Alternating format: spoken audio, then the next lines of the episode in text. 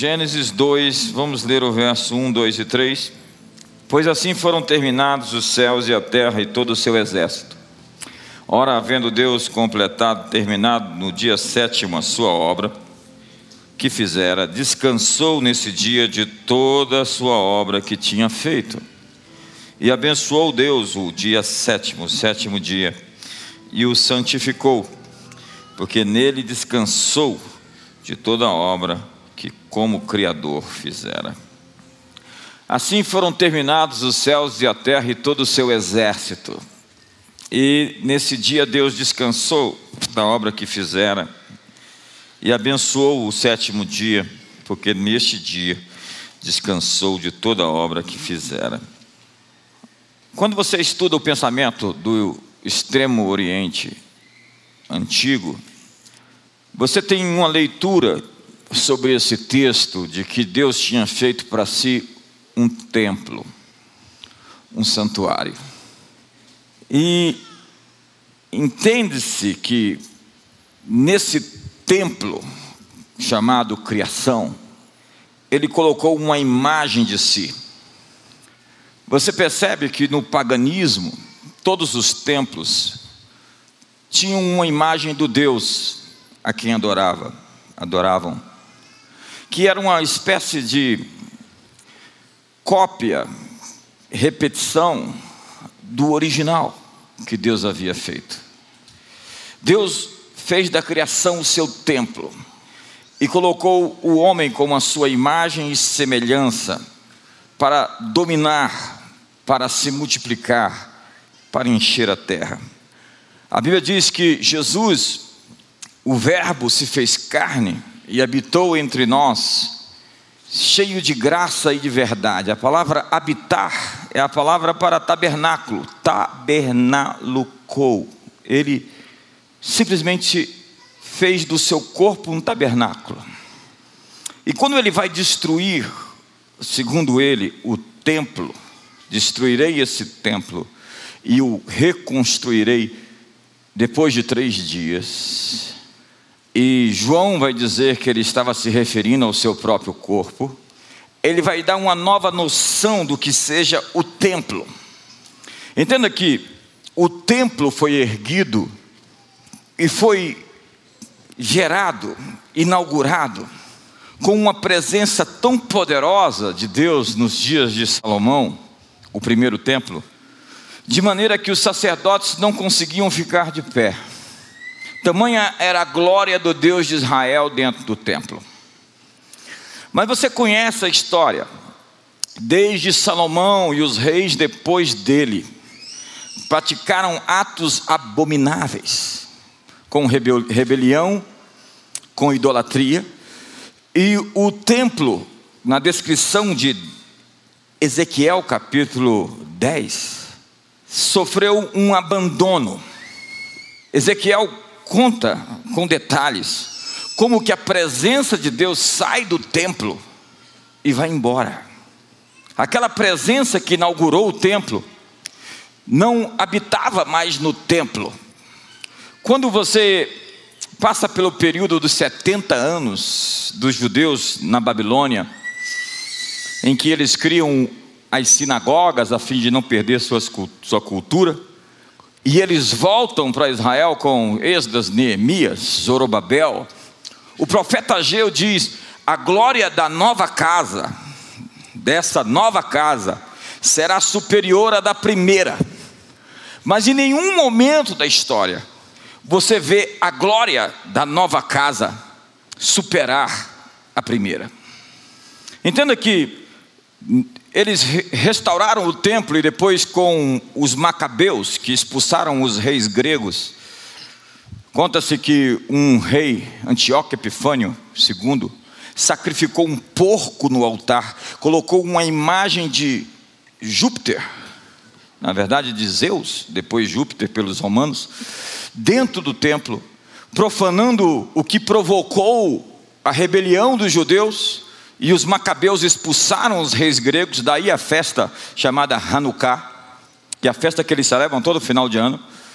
E depois surge o rei Herodes, que vai fazer da esplanada do templo uma coisa arquitetonicamente esplêndida, bela, que chamava a atenção de todos, inclusive dos de fora, mas a presença de Deus, já dizia o profeta Malaquias, ela não era reconhecida. Os sacerdotes serviam de maneira preguiçosa, não interativa, não eles não estavam tão empolgados com o templo. Então, Deus foi prometido pelos profetas que visitaria o templo outra vez. Você vai ver Ezequiel falando sobre isso, Malaquias falando sobre como Deus retornaria ao seu povo. Um menino nasce e sua mãe o esquece quando ele tinha 12 anos, em Jerusalém, numa das festas.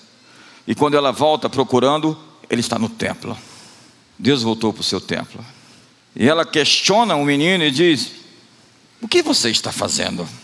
E o menino dá uma bronca nela. Você não sabia, minha mãe, que eu tinha que cuidar dos negócios do meu pai? Ele estava no templo. Ele cresce e um dia chega no templo com um chicote, joga as mesas dos cambistas no chão, e diz: A minha casa será chamada casa de adoração para todos os povos, casa de oração para todos os povos, mas vós a tornaste um covil de ladrões, ladrões e salteadores. Mas Jesus havia dito que havia uma mudança de paradigma, um modelo novo sobre o que, representaria o templo. Entenda que Ezequiel fala de um terceiro templo. Ele mostra um templo que até hoje muitos judeus estão é, criando ovelhas para sacrificar nesse novo templo, que segundo eles está próximo de esse templo ser erguido lá no Domo da Rocha, na mesquita, onde está o Al-Aqsa. Imagina a terceira guerra mundial surgindo.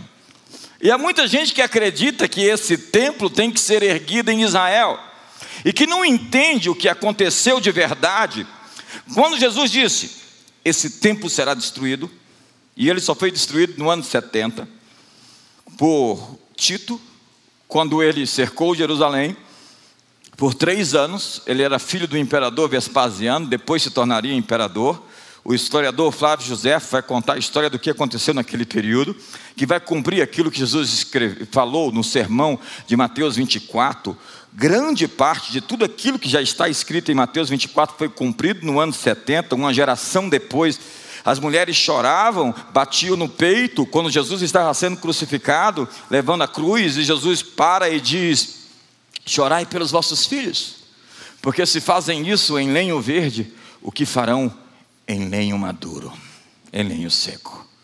Os filhos daquelas mulheres estavam em Jerusalém no ano 66, 67, quando começou a rebelião, e durante três anos o grande cerco que mostrou os judeus comendo as solas do sapato.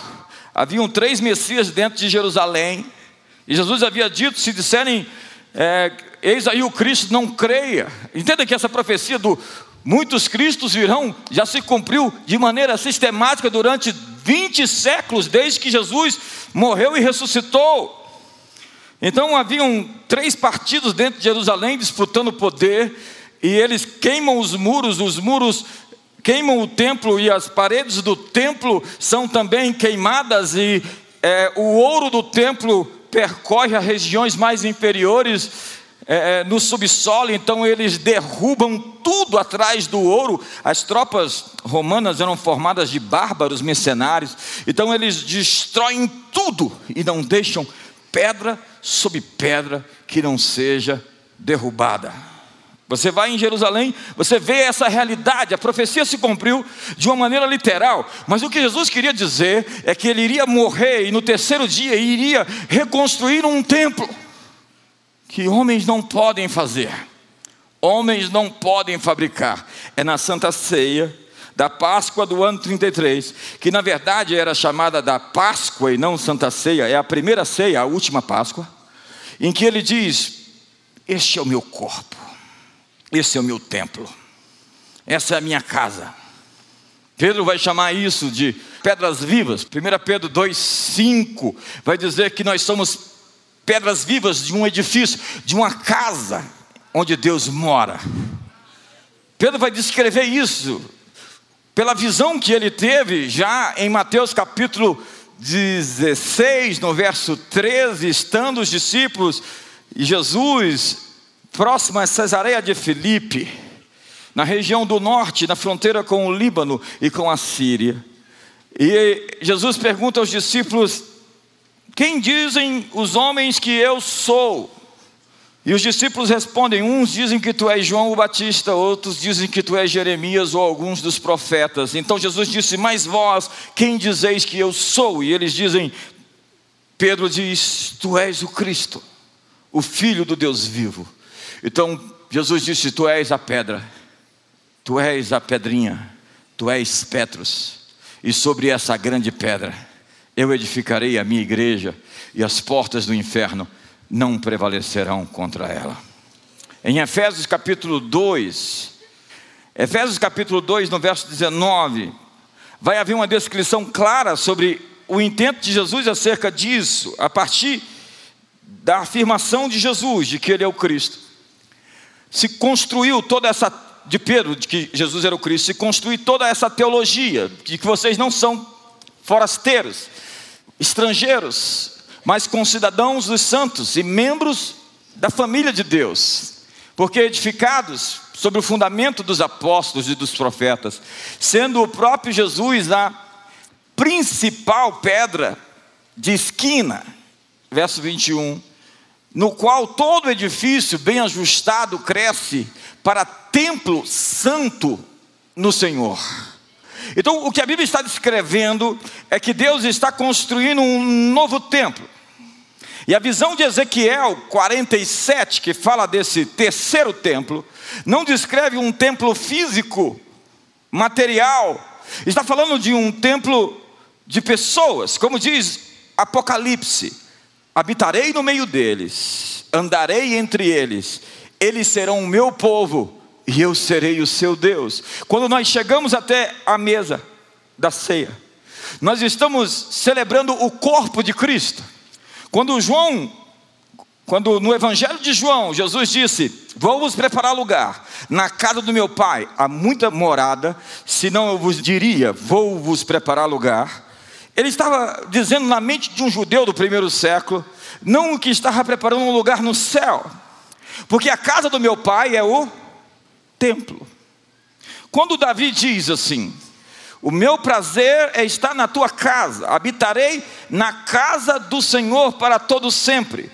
Ou quando Davi diz assim: Uma coisa só eu peço e a buscarei, que eu possa habitar na tua casa, morar na tua casa, para contemplar a beleza da tua formosura no teu santuário. Davi está falando sobre um templo, e a ideia de templo, no Antigo Testamento, era a ideia do lugar onde ele se reuniu com átrios, santo lugar e santíssimo. E no capítulo 84 de Salmos, diz assim: Quão amáveis são os teus tabernáculos, Senhor dos exércitos. A minha alma suspira e desfalece pelos teus átrios. O pardal encontrou casa, eu encontrei teus altares, Senhor. Eu encontrei teus altares, Senhor. Verso 4 diz assim: Bem-aventurado os que habitam em tua casa, louvar-te-ão continuamente. Verso 5: Bem-aventurados os homens cuja força está em ti, em cujo coração os caminhos altos, aplanados, passando pelo vale de Baca, o vale das lágrimas. Se você tem uma experiência com a intimidade e o relacionamento com Deus, você passa pelo vale das lágrimas, e as suas lágrimas se tornam em um lugar de fontes as tuas lágrimas viram um manancial que vai jorrar, como no templo de Ezequiel 47, onde sai um rio de dentro do templo. E aquele rio de dentro do templo sara tudo mais à sua volta. Jesus vai falar no último dia da festa quem crê em mim, como dizem as Escrituras, do seu interior fluirão rios de água viva. Ei, onde está esse texto na Bíblia? Em lugar nenhum, senão em Ezequiel 47, que fala do novo templo, que é a igreja, o seu corpo, o seu templo, a sua casa, da igreja, ou seja, dos filhos de Deus, daqueles de quem a criação aguarda a manifestação. Os filhos maduros de Deus devem jorrar um rio que vai sarar tudo à volta, tudo em todo lugar. Onde essas águas chegar, as águas do mar morto, do mar salgado, serão curadas, diz Ezequiel 47, porque a igreja é o seu corpo, coluna e baluarte da verdade, e as portas do inferno não vão prevalecer contra nós. Eu disse esses dias que o Hades está abrindo as suas portas, tentando criar a cultura do inferno na terra, mas a única instituição que tem o poder de parar o inferno é a igreja de Jesus, e nós estamos aqui para dizer não à agenda do inferno, nós estamos aqui para dizer não a todo, toda injustiça. Nós queremos dizer que a justiça vai descer do céu como um orvalho e a retidão vai correr como um rio, um rio perene. E toda a estratégia que está sendo fabricada nesse país a fim de afundá-lo, nós dizemos não a ela. E nós estamos afirmando que há esperança e um futuro para a nossa nação, e que essa nação será um farol para o mundo, um campo fértil de possibilidades ilimitadas, onde vai florescer jovens poderosos, homens e mulheres, velhos que serão cheios do Espírito Santo e que sonharão. Nós estamos para viver um tempo de rompimento onde esse rio vai jorrar de dentro de cada ministério, em cada cidade, e vai curar cada cidade nessa nação. A igreja de Jesus é a resposta, é o plano dele para sarar a sociedade.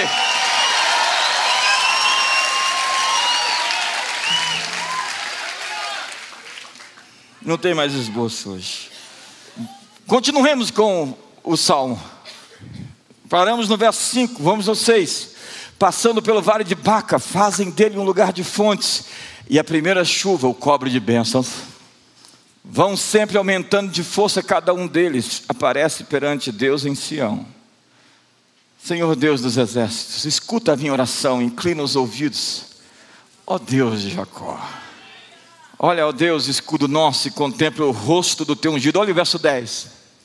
Porque vale mais um dia nos teus átrios do que mil nas tendas da perversidade. Preferiria estar à porta da tua casa, meu Deus, a habitar nas tendas do mal. Porquanto o Senhor é sol e escudo, e dará graça e glória. Não negará bem algum aos que andam na retidão.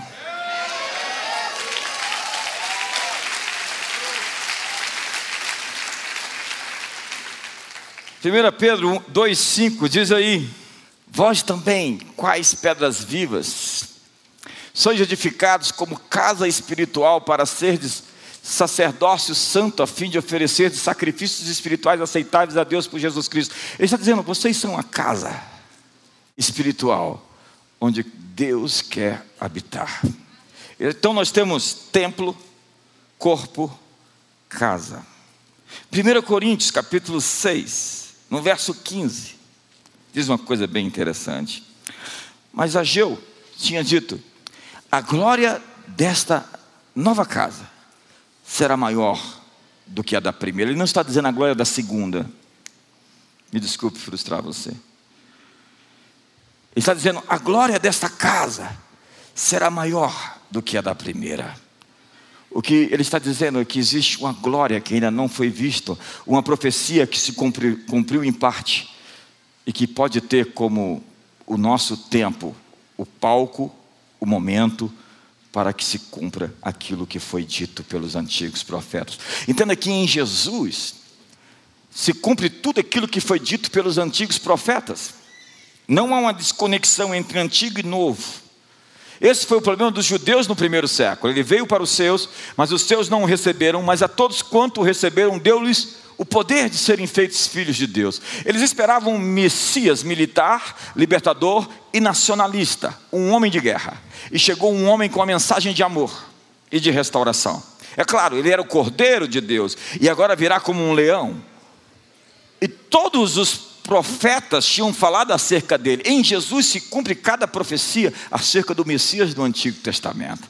Tanto que no caminho de Emaús, Jesus dá uma bronca naqueles discípulos e diz: Ó, oh, incrédulos e nécios, duros, difíceis de entender, não era certo que o Messias padecesse e sofresse para que se cumprisse todas as coisas que foram ditas, e discorreu entre os profetas e a lei tudo aquilo que era dito sobre ele.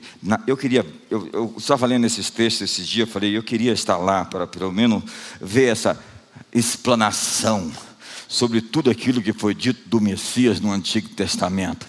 E você vai ver que Jesus é o cumprimento em todos os evangelhos de tudo aquilo que se esperava acerca dele. Ele não vem desconexo, ele vem unir a história de Israel e igreja. Nós não podemos tirar a história de Israel à parte.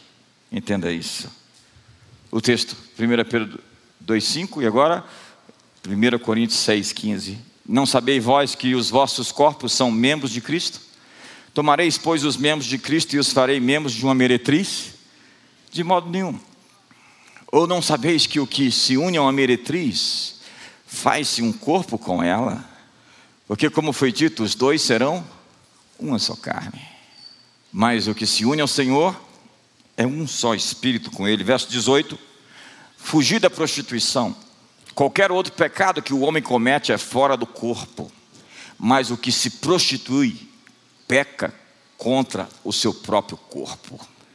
Ou não sabeis que o vosso corpo é santuário do Espírito Santo, é o templo do Espírito Santo que habita em vós, o qual possuis da parte de Deus, e de que não sois de vós mesmos, porque fostes comprados por preço, glorificai, pois, a Deus no vosso corpo. É lindo deixar a Bíblia falar, não é verdade? É lindo ver que a Bíblia descreve a igreja os membros da igreja de maneira individual e a igreja de maneira coletiva como lugar onde Deus mora. Portanto, qual é o nosso trabalho? Criar um ambiente onde Deus se sinta confortável de estar conosco. O chamado de cada um de nós, como diz o apóstolo Paulo aos Gálatas, é fugir de tudo aquilo que ofende a santidade de Deus em nossa vida. Palavrões, ira, discórdia, prostituição, inveja, ciúmes, brigas, idolatria, feitiçaria. Paulo diz que contra que sobre essas coisas quem as pratica não herdarão o reino dos céus, mas seguir o amor, a verdade em amor, porque o fruto do espírito é amor, paz, alegria, bondade, benignidade, fidelidade, mansidão e domínio próprio. E contra essas coisas não há lei. E os que estão em Cristo estão crucificados na carne. Como diz Gálatas 2:20, eu estou crucificado com Cristo. Já não vivo mais eu, mas é Cristo quem vive em mim. E o meu viver que agora tenho na carne, vivo pela fé no Filho de Deus, que me amou e a si mesmo se entregou por mim.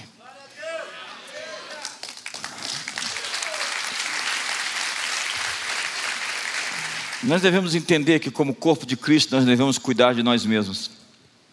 Nós devemos entender que, como corpo de Cristo, nós deveríamos viver muito tempo para cumprir nossa missão na terra. O gnosticismo a visão grega de que o mundo material é mal, entrou por vezes na nossa doutrina cristã, fazendo do corpo uma coisa ruim. Quando Jesus disse a carne é fraca, ele estava dizendo a carne não está preparada para aquilo que eu vou viver agora. Meu espírito está pronto. Porque a carne apela para vários instintos de proteção, de preservação, de sobrevivência. O que ele estava dizendo não era que o corpo era ruim. Agora mesmo ele está falando que o santuário do Espírito Santo é o seu corpo. Então nós precisamos cuidar bem de nós mesmos. A Bíblia diz que o homem deve cuidar bem da sua mulher, que é o seu próprio corpo, e a mulher do homem, porque ambos são um só. E cuidar do corpo Entenda o que um telefone desse se tornou na nossa vida. Você tem uma máquina fotográfica nele, você não precisa mais de máquina fotográfica. Quantos aqui tinham uma máquina fotográfica? Quantos tinham? Você agora tem um GPS. Quantos viajavam aqui com um mapa procurando um endereço? Você tem aqui é, uma série de aplicativos que servem para você e tudo isso no smartphone. Nós estamos começando um jejum a partir de amanhã, de 21 dias.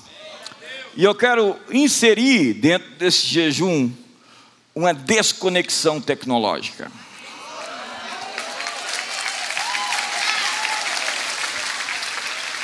Eu não estou dizendo para você se desconectar completamente, não tem jeito. Eu acabei de chegar de São Paulo, estava numa conferência onde falou um cientista do MIT, Ug Herr. Ele teve as duas pernas dele amputadas, e ele usa duas pernas que são robóticas. Só que ele não é um homem biônico, ele não é um ciborgue.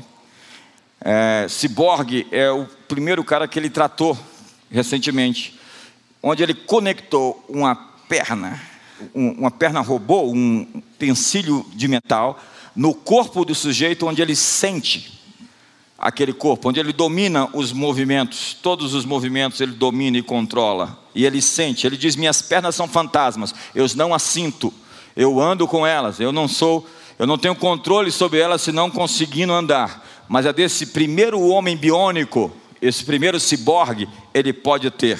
Mas eu tenho um outro conceito. Hoje em Berkeley, eles estudam sobre a nova humanidade, fruto da conexão tecnológica onde as pessoas estão transformando o seu cérebro e os seus próprios corpos. Minha pergunta é: quanto tempo você consegue ficar longe desse aparelho? Conta-se que um americano médio abre o seu smartphone de seis minutos e meio em seis minutos e meio, que dá 150 vezes por dia. E dependendo do nível de controle e de vício, ele pode até visitar de madrugada o telefone para saber se tem alguma mensagem nova. Isso acontece com você ou não? Não, obrigado. Mas existem pessoas que estão viciadas, viciadas em tecnologia de uma maneira tão doente que o sujeito fez uma carta se despedindo da internet. O nome dele é David Roberts, Carta de Despedida da Internet, onde ele diz: curto compartilhar postagens engraçadas no Twitter o dia inteiro. Adoro escrever textos longos no Facebook à noite, mas nunca durmo bastante. Não tenho nenhum hobby. Estou sempre trabalhando. Nunca fico desconectado. Sinto que meu cérebro está sendo afetado. Sinto que tenho que postar isso no Twitter agora.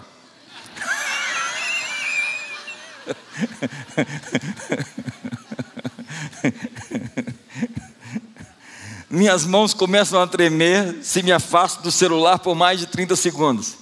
Olha para o seu irmão assim, vê como é que ele está.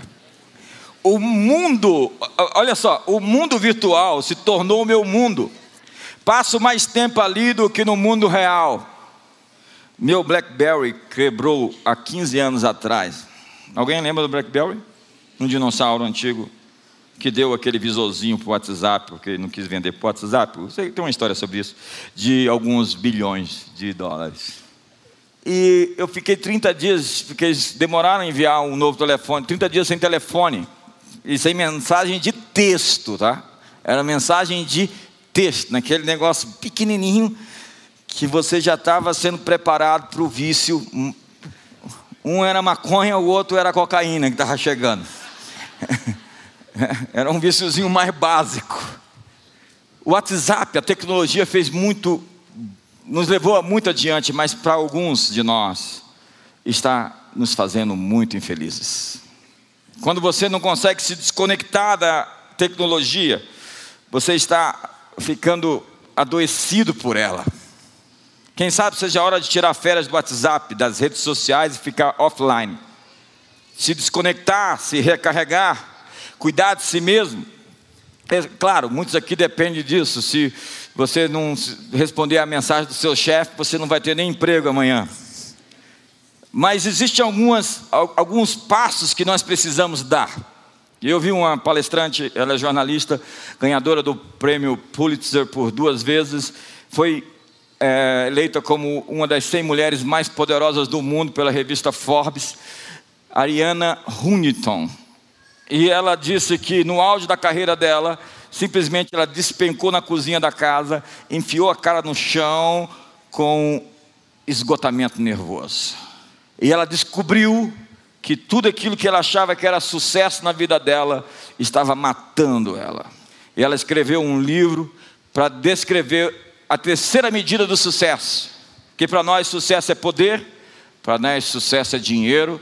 Ela disse: não adianta nada ter sucesso, ter fama, ter poder, ter dinheiro e não se sentir bem consigo, não ter relacionamentos reais e somente relacionamentos virtuais, porque é isso que a tecnologia está nos fazendo ter. Entenda que existe um jogo agora que é feito nos restaurantes, em alguns lugares, onde quando nós chegamos, todos nós colocamos o celular no centro da mesa. E o primeiro que antes de sair, pegar o celular para verificar algum dado é aquele que vai pagar a conta inteira. Eu decidi agora que na próxima reunião de pastores não vai ter telefone. Todos os telefones empilhados. Porque tem alguns que falam para mim assim: não, eu estou anotando.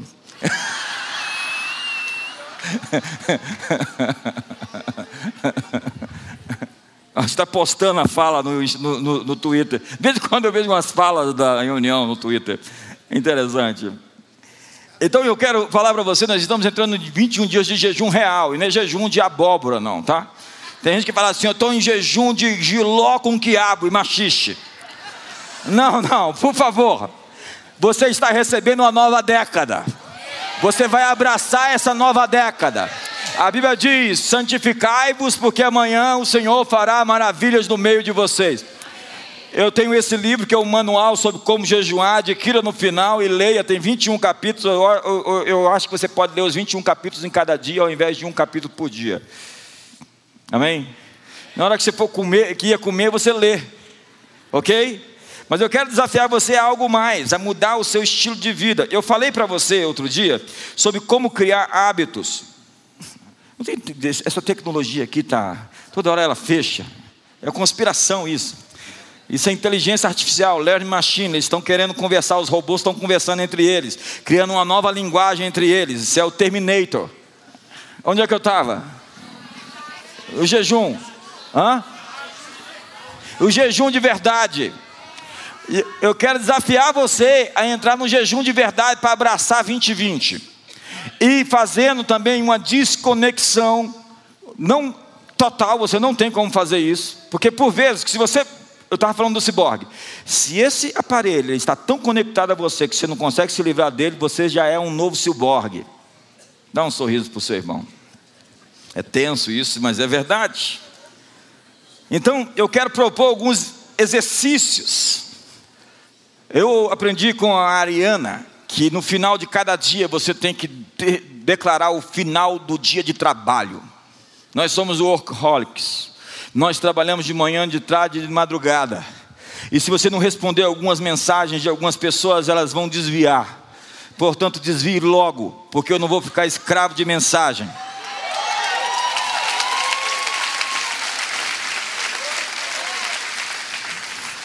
Então, tem uma hora do dia que você fala, final, troquei o chapéu. Era o chapéu de trabalho, agora é o chapéu de descanso. Eu li um texto para você que diz que Deus parou com tudo e foi descansar. E se ele fez isso, ele está me ensinando a fazer algo também. Resista à tentação de se conectar às redes sociais. Não que você não tenha que fazer isso. Faça isso objetivamente, faça isso rapidamente e vá viver a vida com relacionamentos reais. Seu sistema operacional humano precisa de pausa. Nós recarregamos as baterias dos celulares, mas esquecemos de recarregar nossas baterias pessoais. Essa jornalista disse para as pessoas mais viciadas: existe até mesmo uma caminha com um cobertor para colocar seu telefone e cobri-lo. Mande ele dormir.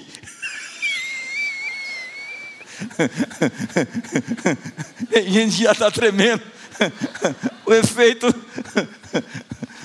da abstinência já está provocando aí vômitos. Fala para o seu irmão do lado, não vomita em mim não. Descansar é uma mensagem bíblica. Dois dos dois homens mais poderosos do Antigo Testamento foram vencidos por causa do cansaço. Elias foi para a caverna e pediu para morrer. Moisés surtou, chutou o balde, pegou a vara e meteu na pedra duas vezes. E Deus disse: Você não podia fazer isso. Na posição que você ocupa, isso foi cruel. Então, eu falei sobre criar hábitos intencionais, entrar no automático de hábitos positivos, correto? Vocês leram meu livro Metanoia, o segundo, vocês aprenderam isso. Se você não leu, leia. Eu quero falar hoje sobre desfazer, romper com hábitos. Que você está no automático e você precisa tomar o controle da sua mente e das suas atitudes. Eu estou dizendo a você que essa semana você vai prestar atenção em como você escova os dentes, em como você dirige, viu, rapaz? Menina loira. Pensa aquilo que você faz sem pensar, porque quando você está no automático você não pensa para fazer, correto? Quantos entenderam a perspectiva do automático? Eu estou dizendo a você que tem coisas que você vai pensar em como faz. Você respira sem pensar, não é verdade? É verdade ou não? Então, por um momento, pense em como você está respirando. Isso significa estar desperto para situações corriqueiras, assumindo o controle da sua mente. Coloque seu telefone para carregar longe da cama. E eu quero terminar falando do sono. A Ariana Huntington, no seu livro da métrica do sucesso, a terceira métrica, ela fala que sono não é algo que você pode deixar de lado. 1,5% da população pode dormir 4 horas por dia. 98,5% tem que dormir de 7 a 9 horas. Não fica engraçadinho. Tem gente que quer dormir 10, 12 horas. Eu não estou falando com você. A pergunta é: quando você dorme e acorda, você se sente totalmente recarregado? Ou você acorda com dores no corpo, dizendo eu precisava dormir mais, você tem sonhos confusos, confusos. Ou você tem que tomar remédio para pagar, está tudo errado. Sono e luzinhas, telas reluzentes, não combinam. Você precisa apagá-las. Seu cérebro avisa que está na hora de acordar, toda hora que ele vê luz. Você viu luz, é dia, então vamos acordar. E você não produz melatonina, que coordena equilibra o seu ciclo de sono, se você não dormir direito. Mas para muitos, dormir pouco é poder. Já chegou gente para mim e falou: Eu sei que você só dorme umas quatro horas por dia. Eu falei: Você está enganado, eu preciso dormir mais. Desculpa te decepcionar. Eu pareço o Superman, deixa eu ver aqui. Houve um presidente americano que era famoso por dormir somente cinco horas. E ele reconheceu os piores erros que eu cometi na vida foi porque eu estava cansado. Líderes cansados tomam decisões erradas. Tem pessoas extraordinárias que não conseguem tomar boas decisões porque estão esgotadas. Você não discerne perigos e você não discerne oportunidades quando você está cansado. Eu vim aqui hoje para te dizer que você pode estar vivendo abaixo do seu potencial porque você não está descansando como deveria descansar. Foi feita uma pesquisa entre os atletas. Atletas com alta performance dormem bem e dormem muito. Porque enquanto dormem, os músculos crescem. Enquanto estão durante o dia, eles estão exercitando o corpo. E à noite, enquanto dormem, os músculos fazem o trabalho. Quantos me entendem? Pedro diz que esse é ele. Esse é ele. O sono exerce um efeito físico no cérebro. Você elimina resíduos de proteínas nocivas. Entenda, a mídia social foi feita para conectar pessoas, mas nunca fomos tão solitários como somos. E quando você dorme pouco, ou dorme mal, você se torna negativo, mal-humorado, insuportável. Fica longe de mim, tá? Quando eu acordo assim, mais ou menos, a Dias fala assim: Sua mulher dormiu de calça jeans hoje? Você tira aquela calça jeans. eu não sei porque tem algumas pessoas que gostam de ser notificadas nas redes sociais. Adolescente até funciona, né? Tira essas notificações tolas toda vez que manda mensagem para você, que chega mensagem para você. Some com isso da tua vida. Invista no seu bem-estar, na sua felicidade. Invista no seu casamento, em relacionamentos reais. Uma hora de sono a mais pode te dar mais felicidade do que um aumento de dois mil reais no seu salário.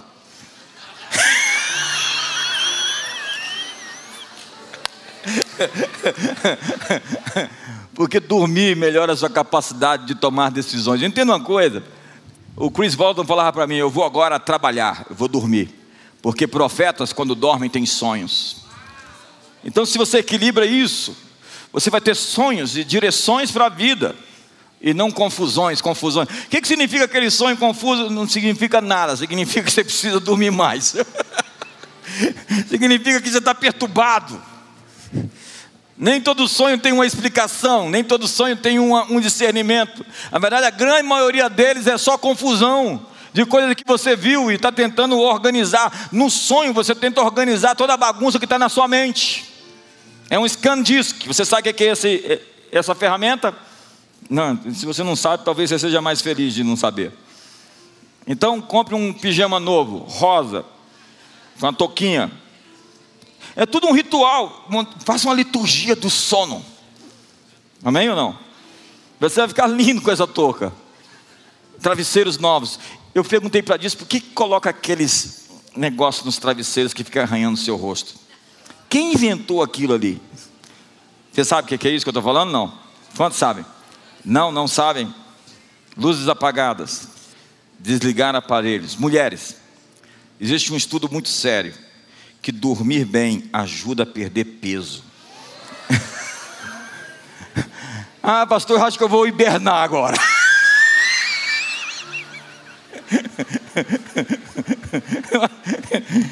Me procura daqui a três dias. E eu vou terminar lendo para você o Salmo 3. Eu quero dar uma base bíblica. Entenda que isso aqui é uma mensagem. Eu não consegui pregar lá toda. Olha só o Salmo 3. Senhor, como se tem multiplicado os meus adversários. Muitos se levantam contra mim, verso 2. Muitos são os que dizem de mim: não há socorro para ele. Ele está ouvindo vozes, ok? Ele está ouvindo a opinião dos outros. Ele está assistindo os canais errados. Verso 3. Mas tu, Senhor, és um escudo ao redor de mim, é o meu escudo, a minha glória, aquele que exulta a minha cabeça. Olha, os olhos mudaram de foco, ok? Parou de ouvir as vozes erradas. E aí ele diz no verso 4, 5, 4: Com a minha voz clama ao Senhor, e ele do seu santo monte me responde. Primeiro ele mudou de perspectiva, agora está orando. Veja que ele estava orando. E agora o que ele vai fazer? No verso 5, ele vai dormir. Eu me deito e durmo. Acordo, pois o Senhor me sustenta.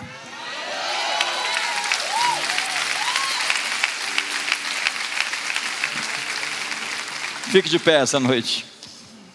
Você sabe que algumas depressões podem ser curadas só de dormir de verdade? E ele continua: Não tenho medo de milhares do povo que tomam posições contra mim de todos os lados. Ele começa a dizer: Tem muitos inimigos, mas agora está dizendo: não tenho medo deles. Levanta-te, Senhor, salva-me, Deus meu, pois feres nos queixos a todos os meus inimigos e aos ímpios quebra os dentes. Do Senhor é a salvação e sobre o teu povo a tua bênção. Feche seus olhos. Pai, muito obrigado por essa noite. Obrigado pelo propósito que temos do jejum de 21 dias, de ter relacionamentos reais, de ter conexões legítimas, de cultivar intimidade com filhos, com esposa, com amigos. Pai, de ter tempo de devocional, de ter tempo onde nós não nos distraímos com outras coisas, de ter o prazer no teu templo, na tua casa, de crer e de viver, de experimentar cada situação da vida com alegria, de não perder o espetáculo que a vida nos oferece. Do sol, o seu calor, sentir a brisa, sair do automático, de simplesmente ver a beleza e perdê-la, parar, contemplar, prestar atenção, dedicar momentos ao escrutínio, ao discernimento, à percepção, respirar, beber água com satisfação, comer e sentir o gosto, dormir profundamente em teus braços, pensar e ter uma mente aberta aos teus pensamentos, ouvidos para te ouvir, coração para pulsar o que pulsa em ti. Nos ajuda a viver de verdade, como um templo, um santuário onde Deus vive, e não ter o Senhor como coadjuvante parte do figurino, algum detalhe a mais, mas colocar-te no centro de tudo, como diz Paulo no livro de Atos: nele existimos, nos movemos, respiramos, tu és o nosso oxigênio. Vivemos para ti, celebramos a ti Livra-nos, Senhor, das falácias, das mentiras. São tantos inimigos. Multiplica-se os adversários à medida que crescemos, mas os nossos olhos estão postos em Ti. E nós não vamos dar ouvidos a isso, portanto, clamaremos a Ti e descansaremos, porque a Tua palavra diz que Jesus dormiu no barco enquanto havia uma tempestade. E somente quem consegue dormir no meio de uma tempestade pode acalmá-la. Aquietai-vos e sabei que eu sou Deus. É no vosso descanso, na vossa confiança, que está a vossa força. Nós hoje nos desconectamos de tudo aquilo que nos prende e liberamos um processo de libertação da síndrome dos pensamentos acelerados, mentes que não param de girar, que não param de pensar, mesmo enquanto o corpo está quase morto na cama. Mentes continuam a se preocupar, mentes continuam a pensar, mentes continuam a ter imagens, projeções. Nós quebramos o poder da ansiedade hoje. E nós pegamos tudo aquilo que nos perturba e lançamos sobre ti hoje. Nós lançamos sobre ti. E está nas tuas mãos hoje. O Senhor descansou e nós estamos em modo descanso. Esse final de ano nós estamos depositando em jejum tudo aquilo que nos perturba diante de ti, os pesos, as angústias, as assombrações e os medos, lançamos sobre ti, porque tu tens cuidado de nós somos o teu templo, o teu santuário. Vem em nós e queremos criar esse ambiente onde o Senhor se sinta confortável. Vem em nossas casas, queremos trombar com anjos em nossos corredores. Queremos encontrar-nos com a tua presença ao tomar banho ou ao, ao dirigir nosso carro Queremos ser visitados pela tua glória, como foi Salomão naqueles dias. Queremos a glória dessa casa, muito maior do que a glória do templo de Salomão, do que a glória do Sinai, que fazia o monte fumegar, porque esta é a glória que habitou em Maria, o Filho de Deus, Cristo em nós. Porque todos pecaram e carecem da glória de Deus, mas Cristo em nós é o retorno da glória. A glória voltou para o templo. Receba a glória, receba a sua presença. Não é uma visita, ei, ele não veio te visitar, ele veio morar em você você é o lugar que Ele quer viver, que Ele quer habitar. Você é o seu tabernáculo. Seja bem-vindo, Senhor, à comunidade das nações, sempre. Esse é o teu santuário, esse é o lugar do estrado dos teus pés. Tu podes comandar, o trono é teu. Jesus, nós te entronizamos em nossas próprias vidas. Não existe decisões que vamos tomar alheias à tua vontade. Levante as suas mãos e o entronize por um instante. Por um instante. Saia do trono da sua vida. Pai, nós consagramos esses elementos e os dedicamos ao Senhor. Nós somos o teu corpo, Jesus. E estamos em uma nova aliança com superiores promessas. Em nome de Jesus. Procure Jesus no sábado anterior à sua morte. Onde ele estava? Você não consegue encontrá-lo. Tá bom, você vai me dizer que outros sábados ele estava lá curando. Ele estava se divertindo. Curar as pessoas era uma diversão para ele. Na verdade, ele sempre esperava no sábado para curar. Sábado era o dia preferido dele para curar, para provocar os da religião. Jesus gostava de provocar os da religião. Eles ficavam bravos, como é que ele cura ele no sábado? E aí Jesus dizia assim: se o seu boi, o seu animal cair num buraco num dia de sábado, você vai esperar terminar o sábado para tirá-lo de lá? Ou você vai deixá-lo morrer? O sábado foi feito para o homem e não o homem foi feito para o sábado. Muito mal entendido essa questão de descanso. Descanso é se divertir, fazer o que você gosta naquele dia. Você tem que ter um dia para fazer. Se você gosta de tecnologia, Alexandrino, fica lá, com aquele olho arregalado naquela telinha clara. Se isso te dá prazer, ótimo. É claro que tem umas coisas que vão te dar prazer e vão cobrar de você mais caro depois. Cuidado. Não troque o seu direito de primogenitura por um prato de lentilhas um prazer momentâneo que vai estragar uma parte significativa da sua vida. Sabe o que é sucesso? Nós precisamos redefinir o que é sucesso. O que é sucesso para o senso comum? John Maxwell diz: sucesso é ter as pessoas que você ama perto de você.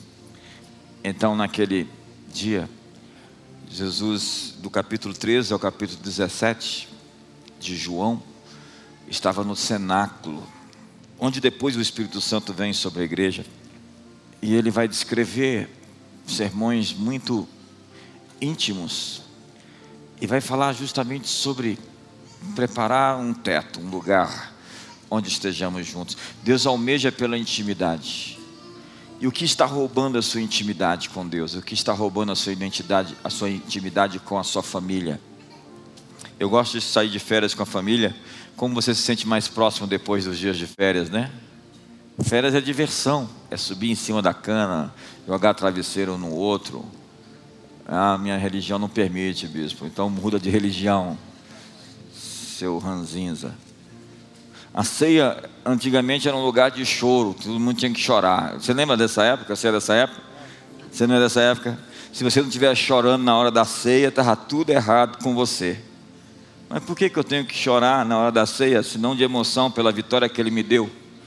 Porque Ele pagou o preço por mim, porque Ele sofreu por mim, porque Ele morreu a minha morte para me dar a sua vida, tomou minha coroa de espinhos para me dar a sua coroa de glória, se tornou filho do homem para me fazer filho de Deus.